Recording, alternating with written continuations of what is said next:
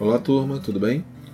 No podcast da aula do dia 24 de nove de 2019, continuamos o estudo do Poder Legislativo. Vimos as incompatibilidades e as compatibilidades dos congressistas, bem como, em quais hipóteses, acontece a perda do mandato. Finalizamos a aula com análise das reuniões, sessões e convocação extraordinária do Congresso Nacional. Bons estudos! Boa tarde, pessoal. Todos sobrevivendo aos ataques.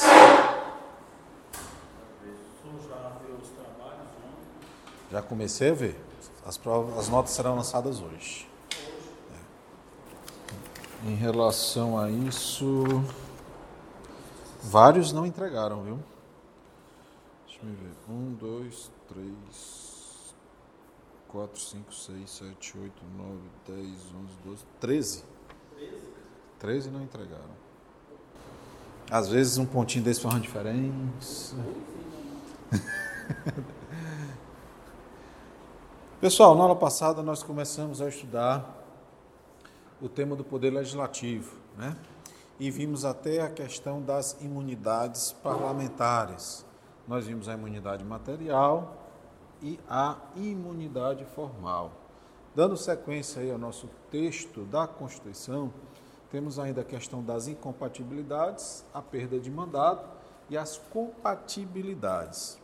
Em relação a esses três assuntos, pessoal, é, eu recomendo a vocês a leitura da Constituição, que são dispositivos extremamente é, é, é positivos, em que não há, digamos assim, é, uma exposição doutrinária mais específica em relação à, à explicação dessas de todas essas incompatibilidades, perda de mandato e compatibilidades. Na realidade, o que eu vou trazer para vocês em relação a isso daí são apenas questões pontuais é, sobre esse tema. Porque vejam, o que, quais são as incompatibilidades aqui do artigo 54?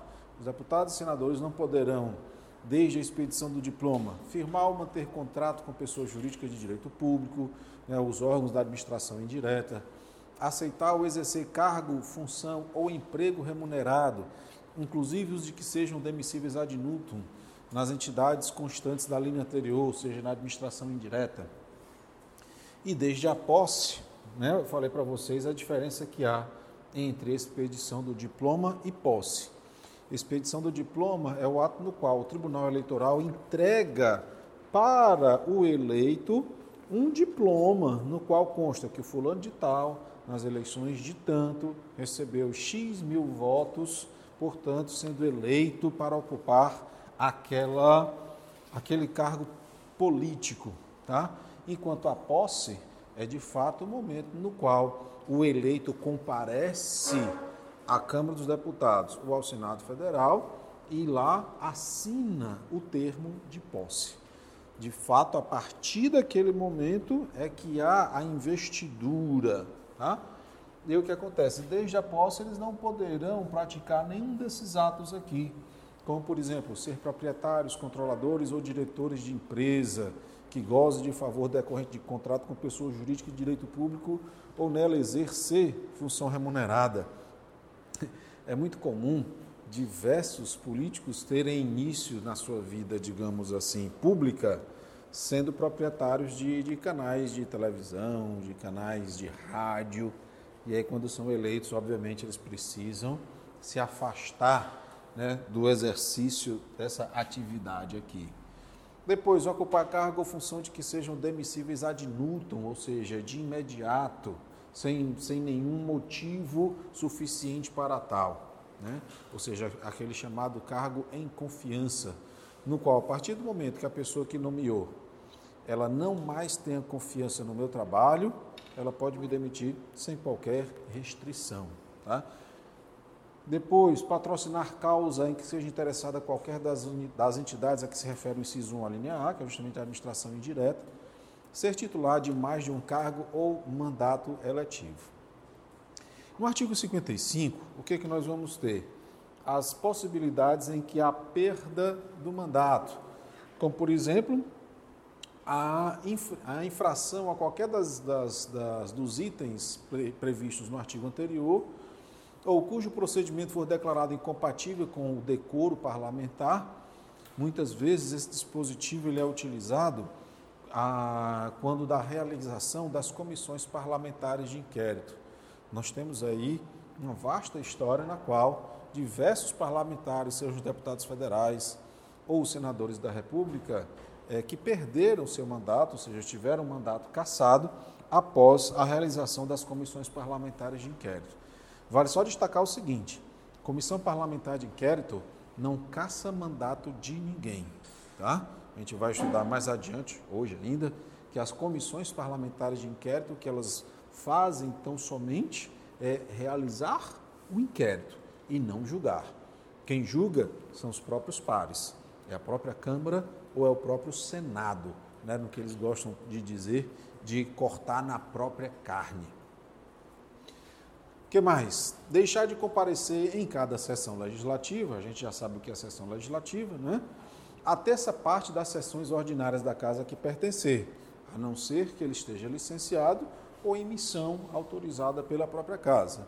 Depois que perdeu, tiver suspensos os direitos políticos, quando decretar a justiça eleitoral, nos casos previstos na Constituição, e que sofrer condenação criminal em sentença transitada em julgado. Vejam só, parágrafo 1, que depois a gente vai comentar um pouco mais esse inciso 6. Mas o parágrafo 1 diz o seguinte: é incompatível com o decoro parlamentar, além dos casos definidos no regimento interno, esse dispositivo agora explica o porquê de nós considerarmos o regimento interno da Câmara, o regimento interno do Senado o regimento interno do Congresso Nacional como uma das fontes do direito constitucional. Porque, obviamente, a Constituição não poderia prever todas as situações. A Constituição não precisa se ocupar a respeito do funcionamento diário do Congresso Nacional. Por isso, ela remete ao regimento interno. E esse dispositivo fala justamente isso. É incompatível com o decoro parlamentar, além dos casos definidos no regimento interno, o abuso das prerrogativas asseguradas a membro do Congresso Nacional ou a percepção de vantagens indevidas. E o parágrafo segundo nos diz o seguinte, pessoal, vejam que ele vai se referir ao inciso 6, que é justamente que sofrer condenação criminal em sentença transitada em julgado. Para quem nunca ouviu falar o que é uma sentença transitada em julgado, é aquela sentença na qual não existe mais a possibilidade do seu resultado ser modificado. Ou seja, eu não consigo mais interpor recurso com finalidade de alterar o que foi decidido. Tá? Isso é uma sentença transitada em julgado. Então, nos casos dos incisos 1, 2 e 6, que é o que nós estamos vendo agora, a perda do mandato será decidida pela Câmara dos, dos Deputados ou pelo Senado Federal por maioria absoluta, mediante provocação da respectiva mesa ou de partido político representado no Congresso Nacional, obviamente assegurada a ampla defesa. Então, o que, é que a Constituição nos dá? Vejam só, o que eu vou explicar para vocês agora o que é, é o que a Constituição diz, o que nós precisamos fazer um exercício mental para fugirmos do senso comum, fugirmos da opinião pública ou fugirmos dos noticiários aí afora. Por quê? Uma condenação judicial transitada em julgado não tem o poder jurídico de caçar o mandato de um parlamentar federal. Isso só quem vai fazer, nos termos aqui do parágrafo 2 é a própria Câmara ou o Senado Federal. Tá? Por isso que acredito que vocês já viram que existe um deputado lá em Brasília que ele está no regime semiaberto. Ele vai trabalhar durante o dia e se recolhe à prisão durante a noite. E o curioso, é o mais assíduo. é o mais assíduo. Mas também de outra forma não poderia ser, né? Afinal de contas, para que, se, para que ele se ausente de lá, ele precisa de autorização judicial. Então vejam, Nesse caso de sentença criminal transitada em julgado, qual é o foro competente para julgar os congressistas? Supremo, né? Então, o Supremo, ainda que em uma sentença judicial transitada em julgado, não tem essa sentença o poder de caçar o mandato parlamentar. Quem vai fazer isso será os seus próprios pares, seja na Câmara ou no Senado Federal, e para que isso aconteça é necessário maioria absoluta. Lembram como é a contagem dessa maioria absoluta? Vamos reavivar. São quantos deputados federais? 513. E senadores da República? Representação majoritária, a Constituição fala de três por unidade da federação. Teremos, portanto, quanto? São 27 vezes 3. Já dei a dica aqui, ó. 81. Senado Federal tem um total de 81 senadores da República, tá? Pessoal, a maioria absoluta será um quantitativo que, vislumbrando esses números aqui, ganharia qualquer votação. Qual seria esse número? Não pense lá aquela proporção lá da proposta de emenda à Constituição, não, tá? Ali é mais do que a maioria absoluta. Ali é 3 quintos. 257 na Câmara dos Deputados por quê? Porque o que sobrou, 256, não ganha. Por um, mas não ganha. Tá? Isso é a maioria absoluta, tá? Esses 257. A maioria simples é a maioria da maioria, que no caso seria 129. E aí, quando a, gente come, quando a gente for começar a estudar processo legislativo, a gente vai precisar conhecer esses números aí para entendermos o processo legislativo de uma lei ordinária e o processo legislativo de uma lei complementar. Tá? Mesmo porque, para que seja declarada aberta uma sessão de votação, é necessário que esteja presente pelo menos a maioria absoluta. Isso porque a Constituição fala que a regra é que as propostas legislativas, as deliberações, aliás, elas sejam tomadas por maioria simples. Essa é a regra. E o que é a maioria simples? Está previsto lá no artigo 47 da Constituição. Alguém tem aí, só para não mudar aqui a tela, artigo 47, por favor, meu amigo. O artigo 47 fala qual é a regra e vai definir justamente essa maioria simples salvo disposição constitucional em contrário, as deliberações de cada casa e de suas comissões serão tomadas por maioria dos votos, presente a maioria absoluta de seus membros. Olha só que interessante. Salvo disposição em contrário, ou seja, a não ser que a Constituição diga de outra maneira, as votações das suas casas e das comissões, ou seja, ele compreende casa como plenário e as comissões como efetivamente uma representação de cada uma das casas legislativas. Então, serão tomadas por maioria de seus membros presente a maioria absoluta dos parlamentares. Ou seja, é necessário que esteja presente pelo menos a maioria absoluta para que se possa tirar daqui a maioria simples. Né? Portanto, no Senado Federal, a maioria absoluta será de 41 senadores da República.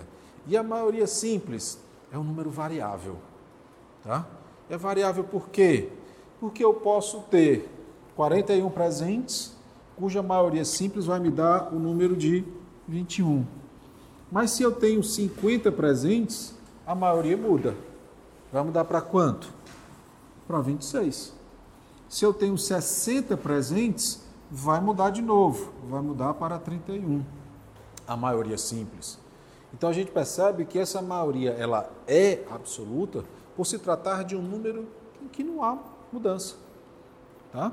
A maioria simples, sim, ela sofre essa flutuação, mas a absoluta, não. E somente por maioria absoluta, ou seja, a deliberação, a votação da casa, tá? seja da Câmara ou do Senado, ela precisa ser por maioria absoluta para poder caçar o mandato daquele deputado ou daquele senador. E ainda, não é qualquer pessoa que pode provocar esse pedido de cassação, não. É a mesa ou partido representado no Congresso Nacional. O que, que é a mesa, pessoal? A Câmara, assim como o Senado, possui uma mesa. Ah, é uma mesa que fica lá? É, é aquela mesa com o presidente, o vice-presidente e os secretários que auxiliam nos trabalhos de cada uma das casas. Tá? Então, a mesa pode jogar essa proposta para o plenário, que se o plenário quiser, por maioria absoluta, caça aquele mandato. Ou então, partido político. Ah, quantos no partido político precisam assinar esse requerimento? Basta que tenha um parlamentar de um partido político que aquele partido político pode apresentar essa representação. Portanto, para caçar aquele parlamentar que sofreu uma condenação no Supremo. Diga lá, meu amigo. Lei ordinária, medida provisória, resoluções, decretos legislativos. O que a Constituição não diz é maioria simples. Tanto que para outras coisas ela fala, proposta de emenda à Constituição, três quintos. Propor uma proposta de emenda à Constituição, um terço. Tá? Caçar o presidente da República, dois terços. Né? Então, quando ela quer uma, um quórum diferente da maioria simples, ela avisa. Quando ela quer a maioria simples, ela já disse lá no 47. Olha, a regra é essa. Se for mudar a regra, eu, Constituição, lhe aviso. Certo? Maioria tem qual? Tem. O da maioria absoluta. Só posso declarar aberto uma sessão estando presente pelo menos a maioria absoluta. É isso que o artigo 47 diz. Tá? Lembrando que isso daí não vale para a proposta de emenda à Constituição. Por quê? porque maioria absoluta é menos do que o quórum para votar uma PEC. O quórum mínimo para que uma PEC seja aprovada aqui na Câmara é de 308. Então, se estiverem presentes apenas 257, eu não consigo nem colocar na pauta de votação a proposta de emenda à Constituição para ser deliberada.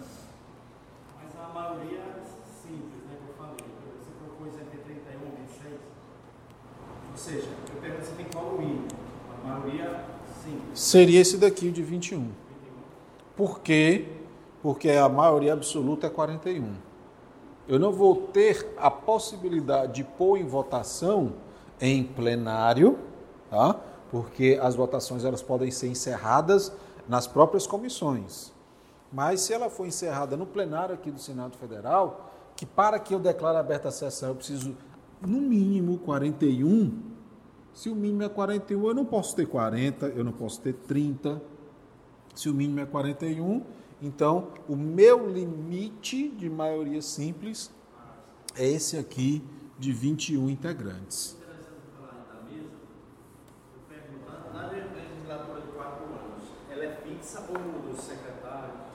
A cada dois anos. Então seria o presidente, o vice e quatro secretários. Isso. Mas, salvo engano, tem dois vice-presidentes. Primeiro vice-presidente, segundo vice-presidente e os quatro secretários. Mas é claro, né, ele pode renunciar, não quero fazer parte, aí entra o, seu suplente. Né?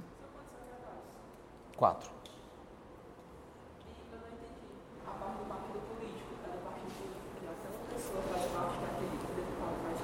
Vamos lá. Você é a única deputada do Partido dos Estudantes do Direito. Tá? Você é a única deputada desse partido na Câmara dos Deputados. Então, o seu partido, ele pode pedir a representação para fins de cassação desse deputado que foi é, condenado em sentença judicial transitada em julgado é, para efeitos de cassação. Tá? Tudo bem até aqui, pessoal? Joia. Parágrafo 4 a renúncia de parlamentar submetido a processo que vise ou possa levar à perda do mandato, nos termos deste artigo, terá seus efeitos suspensos até as deliberações finais de que tratam os parágrafos 2 e 3. O que vocês entenderam disso daí? Nada? Olha de novo a renúncia de parlamentar submetido a processo que vise ou possa levar à perda do mandato, nos termos deste artigo, terá seus efeitos suspensos até as deliberações finais de que tratam os parágrafos 2 e 3.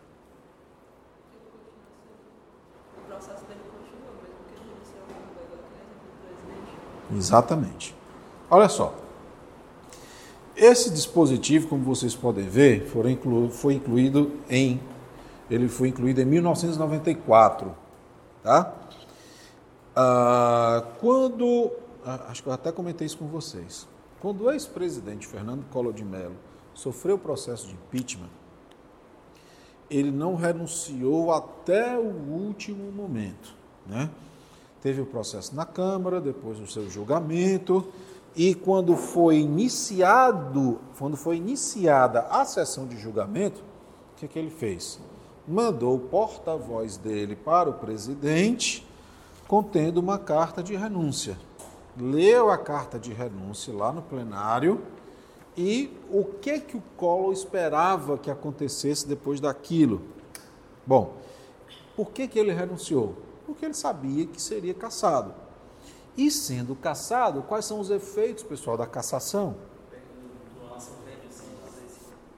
Ele vai ter suspensos direitos políticos por oito anos, contados do final do mandato. Tá? E, obviamente, ele não queria isso. Né? Aí o que foi que aconteceu? A sessão foi suspensa e o presidente do Senado Federal, o que, que ele fez? é, é o, presidente do o presidente do Supremo Tribunal Federal, né, que é quem preside a sessão de julgamento do, do, do presidente da República. Eles consideraram que, uma vez iniciado o processo de julgamento, não são operados os efeitos da renúncia até a decisão final. Vejam que é praticamente o que esse parágrafo 4 está nos dizendo. A renúncia de parlamentar no caso foi presidente da República, a renúncia de parlamentar submetida a processo que vise ou possa levar à perda do mandato, então está em curso um processo de cassação de um parlamentar, seja na hipótese do parágrafo 2 ou do parágrafo 3 Então, essa renúncia vai ter seus efeitos suspensos, ou seja, a renúncia que ele está praticando não produz efeitos. Até quando? Até o seu julgamento. Até, o, até o, a, finalização daquele julgamento. Tá? Isso daí visa justamente fazer com que a renúncia do mandato ela produza o efeito de uma suposta impunidade. Tá? A ideia é justamente essa. Bom, e no artigo 56, pessoal, nós vamos ter o, a, o, que não, que não provoca a perda do mandato, tá? Então, convido vocês a fazer essa leitura do artigo 56, que afinal de contas não há nenhuma explicação jurídica a ser adicionada para além do próprio texto do artigo 56.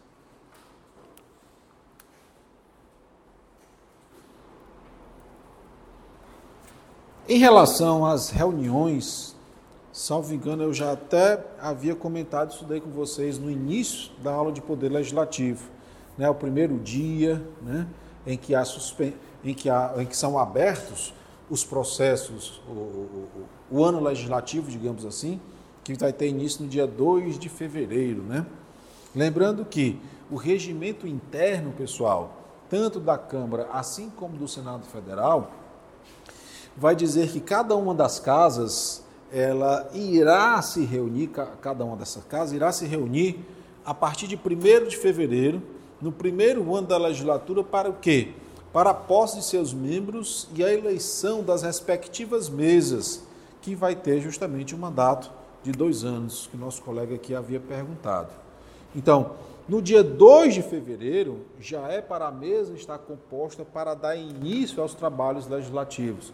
Por isso que eles chamam aí de reuniões ou de sessões preparatórias. Lembrando que não há possibilidade de uma reeleição, tá? Vedada a recondução para o mesmo cargo na eleição imediatamente subsequente.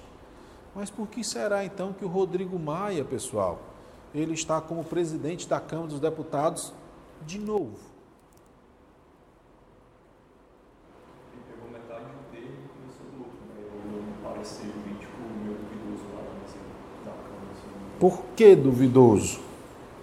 Ele fez uma interpretação, digamos, um pouco extensiva da lei, porque tem especificamente falando que ele não pode pegar dois mandatos, mas ele considerou que de um mandato, não é um mandato completo.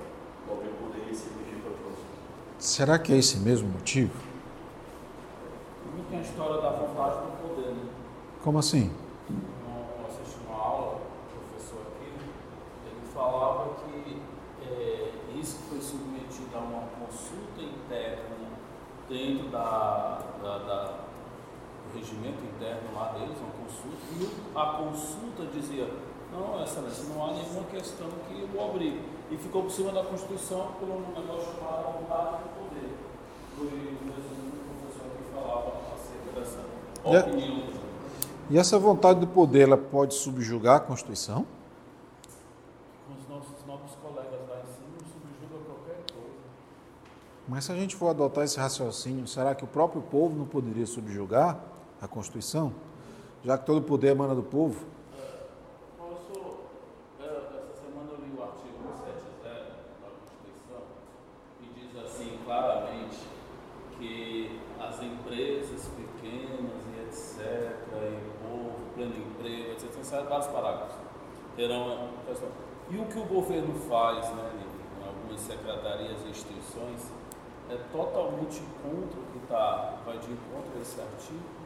E, e cada vez que eu, constitucional é a matéria que eu mais gosto, eu mais detesto, porque a lei é tão linda, tão linda e tão desrespeitada em toda a sua nuance. Então, assim, quando o professor falou, ele explicou, deu uma aula sobre essa questão da vontade, do poder, que uma consulta superou o próprio regimento e a própria Constituição, é, uma boa malandragem política dos deputados.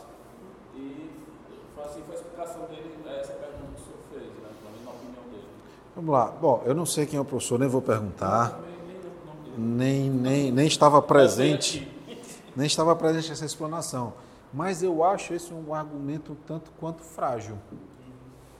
Por que um tanto quanto frágil? Porque vejam só, se nós formos tomar essa soberania do poder, qual, qual o termo utilizado? Não, qual foi o termo que você. você aqui. A né? poder. A vantagem do poder, Vontade. Vontade do poder. vontade do poder, é, isso daí pode gerar pura e simplesmente uma anarquia. Tudo se justificaria por uma, por uma maioria que, em tese, poderia fazer qualquer coisa. Né? Então, eu, eu acho esse argumento um tanto quanto frágil dentro de um Estado democrático de direito. Né? Mas vamos ver, vamos ver o, o- o seguinte detalhe. Nós estamos na legislatura 2018, 2019, 2020, 2021, 2022, não é isso? 2022. Certo. Então, antes de 2018, era qual legislatura?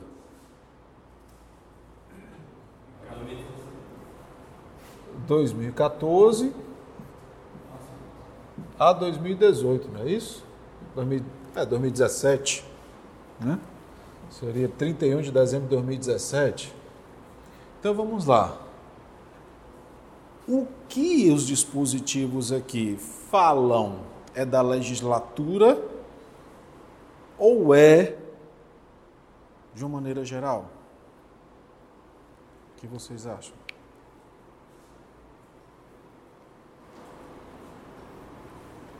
Porque nós vamos ter o seguinte argumento: para o bem ou para o mal, claro, depende da ótica da pessoa, depende da ótica do interessado.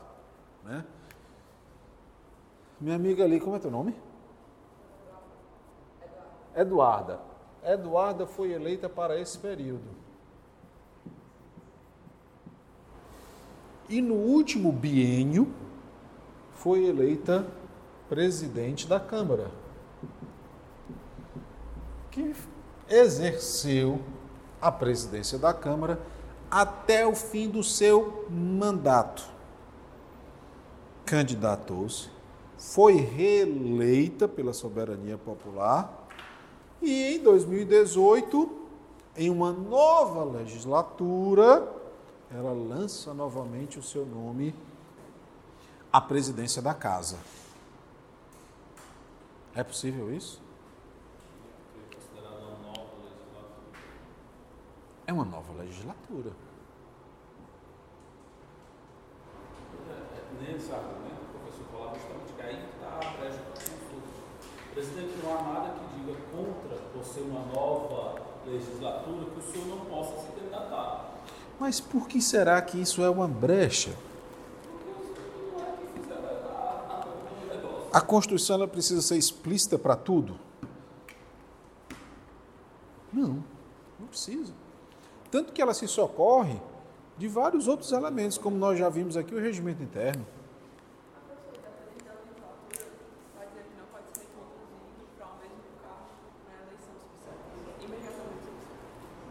Sim. Sim. Quer dizer então que precisaria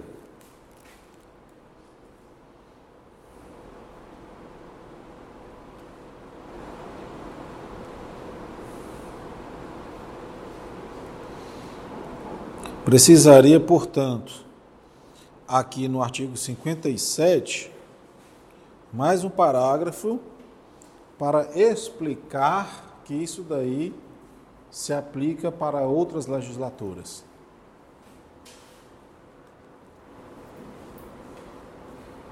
É o caso? Cada um, parágrafo 4 do 57. Foi. O Cunha foi caçado. Ele não chegou a ficar dois anos, não.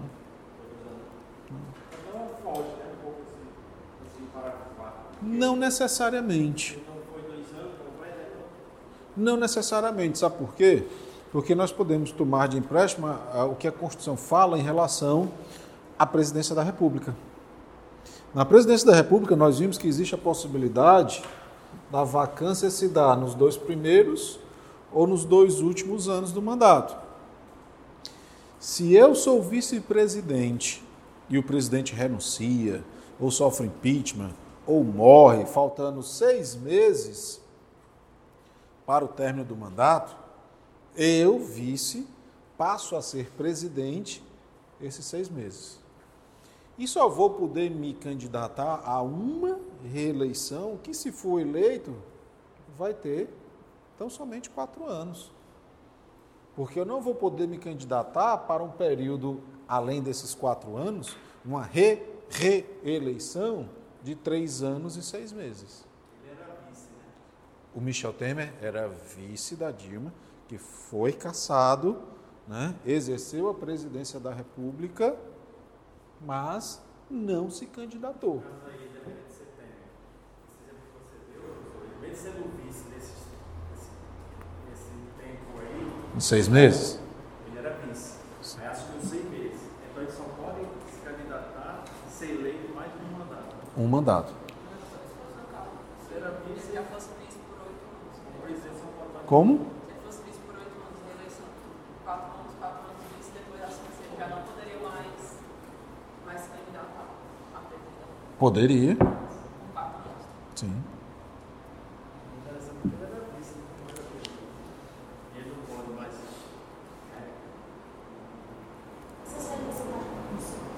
Como? Sim. Da mesma forma. Claro, guardadas as devidas proporções. Né? Porque, por exemplo, o município tem uma casa legislativa apenas. Né? E no município existe o detalhe de, por exemplo, você tem o presidente, ou o prefeito, o vice-prefeito e o presidente da Câmara. Não há uma outra pessoa na linha sucessória. né?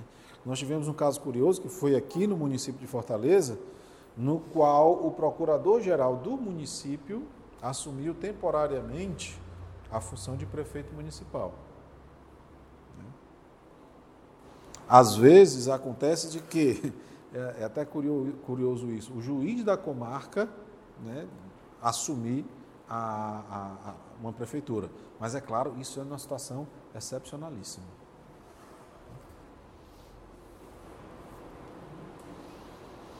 Bom, pessoal, e depois nós temos a convocação extraordinária. né? Quem é que pode. Qual? Essa parte aqui? Porque na realidade ele está em uma outra legislatura. Isso. Ou seja, ele não poderá ser de 20, aliás, de 21 a 22, né?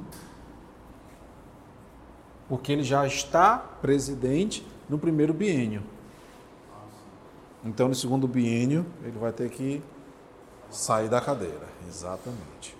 Caso ele quisesse ficar, não tem como. Ele Não vejo como. Até agora. E uma resposta para a gente não sobre essa possibilidade, porque foi que foi combinado aí de ter esse direito de, de ter assumido a presidência novamente? Mas a explicação é justamente essa. Por se tratar de uma nova legislatura. Isso daqui, ele foi presidente ao apagar das luzes, digamos assim, e essa legislatura terminou. Aí o que foi que aconteceu? Novas eleições gerais. Ele foi reeleito deputado federal. Então, como é uma nova legislatura, aí ele pôde ser. Ele fala subsequente, eu pensei que era uma nova legislatura. Não, não. É subsequente do mesmo Esse foi justamente o entendimento. Isso. Esse foi justamente o entendimento da, da Câmara dos Deputados. A possibilidade em virtude disso daí. É. Pessoal, a sessão legislativa não será interrompida sem a aprovação do projeto de lei de diretrizes orçamentárias. Ou seja, o Congresso Nacional não pode fechar suas portas em dezembro, digamos assim, se antes não aprovar a LDO, Lei de Diretrizes Orçamentárias. O que, que é isso daí? É justamente a lei que diz como o dinheiro vai ser gasto. E anualmente é elaborada essa lei para que no ano seguinte exista previsão legal e orçamentária para justamente gastar o executivo, gastar o legislativo, gastar o judiciário, o dinheiro público. Tá? Ah, e se não houver consenso, vai ter convocação extraordinária? Antigamente tinha muita convocação extraordinária. E a cada convocação extraordinária, eles ganhavam um absurdo de dinheiro. Tá? Um absurdo mesmo. Por isso que as sessões, elas, as reuniões, elas não eram encerradas para convocar extraordinariamente e ganharem 14º, 15º salários. Tá? Em, em virtude disso daí, a, a Constituição sofreu uma emenda dizendo justamente isso, que não será interrompida sem a aprovação do projeto de lei de diretrizes orçamentárias. Ou seja, eles vão ter que continuar trabalhando sem receber a mais por isso, digamos assim, porque a, a sessão legislativa vai terminar no dia 22 de dezembro. Se no dia 22 essa lei não for aprovada, tem problema não, vamos lá no dia 23. E se não for aprovada, vamos para o dia 24. E assim vai. E eles vão ter que aprovar isso até pelo menos dia 31 de dezembro, para que no ano seguinte, né, só se gasta dinheiro público que está previsto na lei, né, vão ter que até o dia 31 de dezembro aprovar o projeto de lei de diretrizes orçamentárias. E convocação extraordinária ainda pode acontecer? Pode, mas somente nesses casos aqui. Pelo presidente do Senado Federal, em 57, salvo engano. Deixa eu ver aqui para você com, com exatidão. É, 57. Então, o presidente do Senado Federal pode convocar extraordinariamente em caso de decretação de estado de defesa ou de intervenção federal, de pedido de autorização para a decretação de estado de sítio e para compromisso e posse do presidente e do vice-presidente. Pode ainda o presidente da República, pelos presidentes da Câmara do Deputado Federal e do Senado Federal, ou a requerimento da maioria dos membros de ambas as casas, em caso de urgência ou de interesse público relevante, com a aprovação da maioria absoluta de cada uma das casas do Congresso Nacional. Né?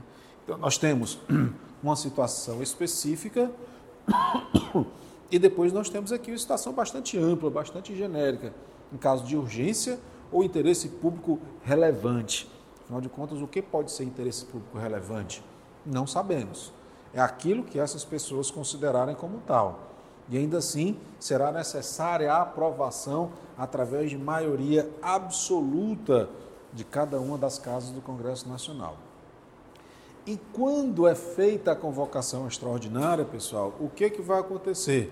Somente pode ser deliberado aquilo que está no objeto da convocação.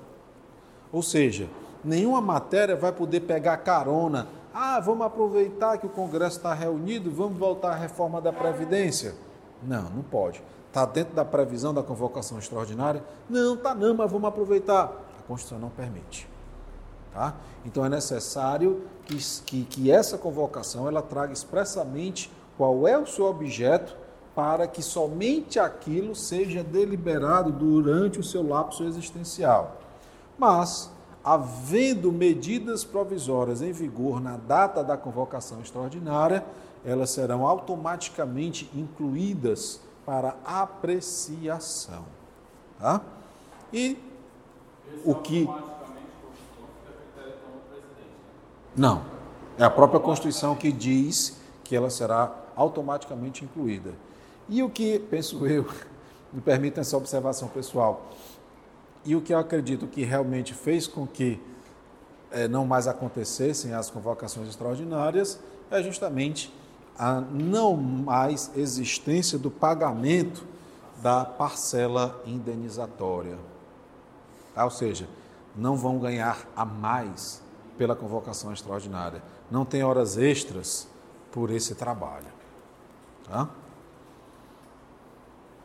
Tudo bem até aqui? Professor, verbas parlamentares é uma coisa antiga ou é, é sem descoberta? Eu vou dizer por quê. Andando aqui na praia, Eu vou dizer depende. O projeto foi feito em cima da hora, uma pracinha, né? E esse sujeito, o deputado, parlamentar, se não me engano, de 5, 10 milhões. E aí os, um poste com iluminação e, e, e um calçamentozinho, umas, pedras lá, na verdade seria um projeto ambicioso de uma praça. Então assim, a gente sabe que tem deputado e senador que diz, eu não quero o meu salário, eu dispenso. Mas por trás, esse tipo de coisa, né? Muitas vezes está muito bem. Né? Eu nunca vi nenhum que diz isso de fato renunciar a salário. Desconheço. Eu já vi um candidato do Mato Grosso falando. E, e digo mais: isso não seria lealdade, não. A meu ver, não. A meu ver, não. E por que não? Porque o Estado estaria enriquecendo ilicitamente. Você tem um, um- um ocupante de um cargo político que está trabalhando sem remuneração. Então, o que, que pode acontecer? Ele pode até doar integralmente o salário dele, mas ele recebe. Receber, ele recebe. Mas depois ele doa para alguém. Da mesma forma que muitas vezes a gente vê uma bravata política aí, quando eles começam alguma investigação. Eu renuncio o meu sigilo bancário, eu renuncio o meu sigilo fiscal, o meu sigilo telefônico. É possível renunciar a tudo isso? Não. É direito fundamental. São irrenunciáveis. Eu renuncio à minha imunidade. Não pode, a imunidade não é dele, a imunidade é do cargo. O que ele pode fazer é facilitar. Está aqui o meu extrato bancário dos últimos 200 anos, está aqui, daqui meu telefone, está aqui minhas mensagens, está aqui tudo. Pode examinar. Aí não se trata de renúncia, mesmo porque não pode haver renúncia de direito fundamental. é né? ou de pelo menos tentar dizer isso. Né? Mas olha só, em relação a, a, a, a verbas, digamos assim, eu acredito que no Brasil, desde sempre isso aconteceu. E quando Brasília foi criada, aí que aconteceu mesmo. Porque ninguém queria ir para Brasília, digamos assim. Então você precisava, de fato, de, de auxílio para se deslocar para lá. Então você precisava de passagem aérea, você precisava de um lugar para ficar. E não tinha nada ali. Efetivamente nada. Então, esses, esses adicionais, esses penduricalhos, a meu ver, antigamente era, era, era, era importante que existisse. Mas hoje, ah, eu tenho cá minhas dúvidas. né? O que se gasta, por exemplo, com serviço postal, com serviço telefônico, com combustível. É, eu sei que pode parecer uma comparação muito grosseira. É, pegar o Brasil e pegar, por exemplo, a Suíça. É, o parlamento suíço tem quase o tamanho dessa sala. Os parlamentares lá, eles ganham o salário dele e acabou. E quantos assessores eles têm? Se quiser, um. Paga com dinheiro dele. E quantos carros eles têm? Carro oficial? Nenhum. Vão trabalhar de trem, de metrô, né? Ou vão de bicicleta. Ah, quer dizer, mas eles têm, podem, podem ter auxílio de passagem para ir para os seus eh, redutos eleitorais e tudo? Não. E quando, os- e quando eles ganham passagem para uma representação é, pública, ó, você vai representar o parlamento em tal lugar, a passagem ela é econômica. Normal. Senta do lado de uma pessoa que comprou com o seu dinheiro próprio também. Não se isola da população que, que o elegeu, não. Sabe?